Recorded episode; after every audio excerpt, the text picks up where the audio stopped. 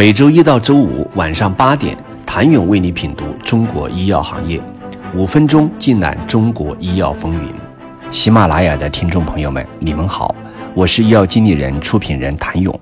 上世纪九十年代，国外原料药的利润逐渐降低，原料药的生产中心需要转移到成本较低的国家。浙江台州地处东部沿海，濒临东海，港湾优良，交通便利，利于原料药外输。加之有化学基础，成为原料药生产基地的不二选择。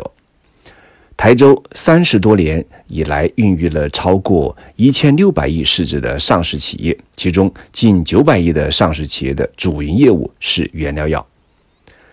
台州的上市企业主要分为两类：第一类原料和制剂并重，比较有代表性的是华海和海正。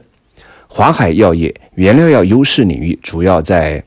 普利类。沙坦类药物，二零二零年上半年的销售业绩中，成品药销售营业收入十五点七五亿元，原料药及中间体销售十五点七六亿元，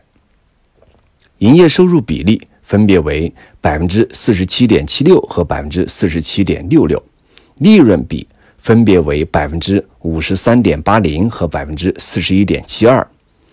二零二零年海珍药业的年报。医药制造的营业收入为五十九点六三亿元，医药商业为五十点四六亿元。医药制造占海珍药业的整体收入为百分之五十四，其中成品药营业收入为四十六点六亿元，原料药和中间体的收入为十三点零二亿元。海正药业原料药及中间体营业收入占比为百分之十一点八三。第二类是原料药为主，代表性药业为九州药业、天宇股份和斯泰利。九州药业百分之九十八点三八的收入都是来自于原料药及中间体，其中二零二零年上半年特色原料药及中间体营业收入四点九四亿元，占比百分之五十二点二四；专利药原料药及中间体营业收入四点三六亿元，占比百分之四十六点一四。磺胺类抗菌药酮诺芬、格雷奇特、奥卡西平和卡瓦西平原料药及中间体是其主要特色产品。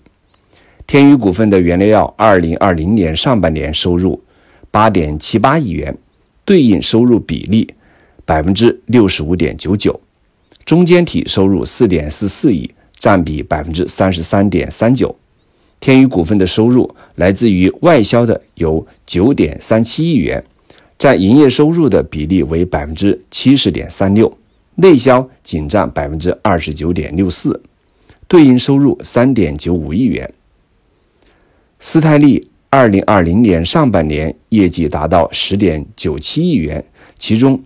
造影剂产品营业收入六点七零亿元，占营业收入比例的百分之九十二点八四。奎乐酮产品业绩不及五千万元。占营业收入的百分之五点九一。由此可见，斯利泰的主营业务主要还是原料药及中间体的研发、生产及销售。台州原料药的国内竞争对手有来自同是浙江横店的普罗药业，总市值三百二十二点二三亿元；宁波的美诺华，总市值四十七点二九亿元；绍兴的新和成，总市值。八百一十五点四二亿元和浙江医药总市值一百三十四点九二亿元。浙江以外的竞争对手主要是具历史传承背景的国企、国企改制企业，例如石药集团一千零八十九点六一亿，华北制药一百四十五点一四亿，东北制药总市值六十二点九四亿。台州曾经用牺牲生态环境来换取的经济发展，但在国家集采前，台州早因为环保压力，倒逼台州原料药企业向产业链高端延伸发展。基于特色原料药产业发展的特点，国际化和特色原料药从上游原料药向下游制剂的一体化延伸，都是特色原料药产业发展的方向。近几年，不限于台州，国内原料药企业和制剂企业。都在以各种方式实现原料制剂一体化，并且更加积极走出去布局海外市场。大分子崛起，小分子落幕，千亿市值原料之城何去何从？请你明天接着收听。